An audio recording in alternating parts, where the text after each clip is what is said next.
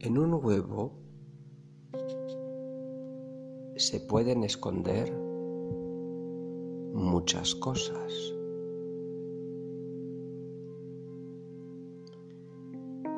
Si uno observa el huevo al origen del mundo, o si lo mira en Pascua, no es lo mismo.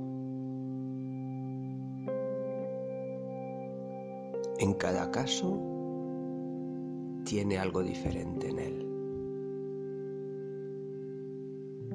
El misterio alrededor del huevo es grande.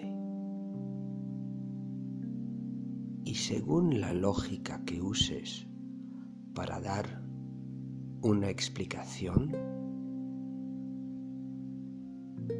no llegarás a la misma respuesta.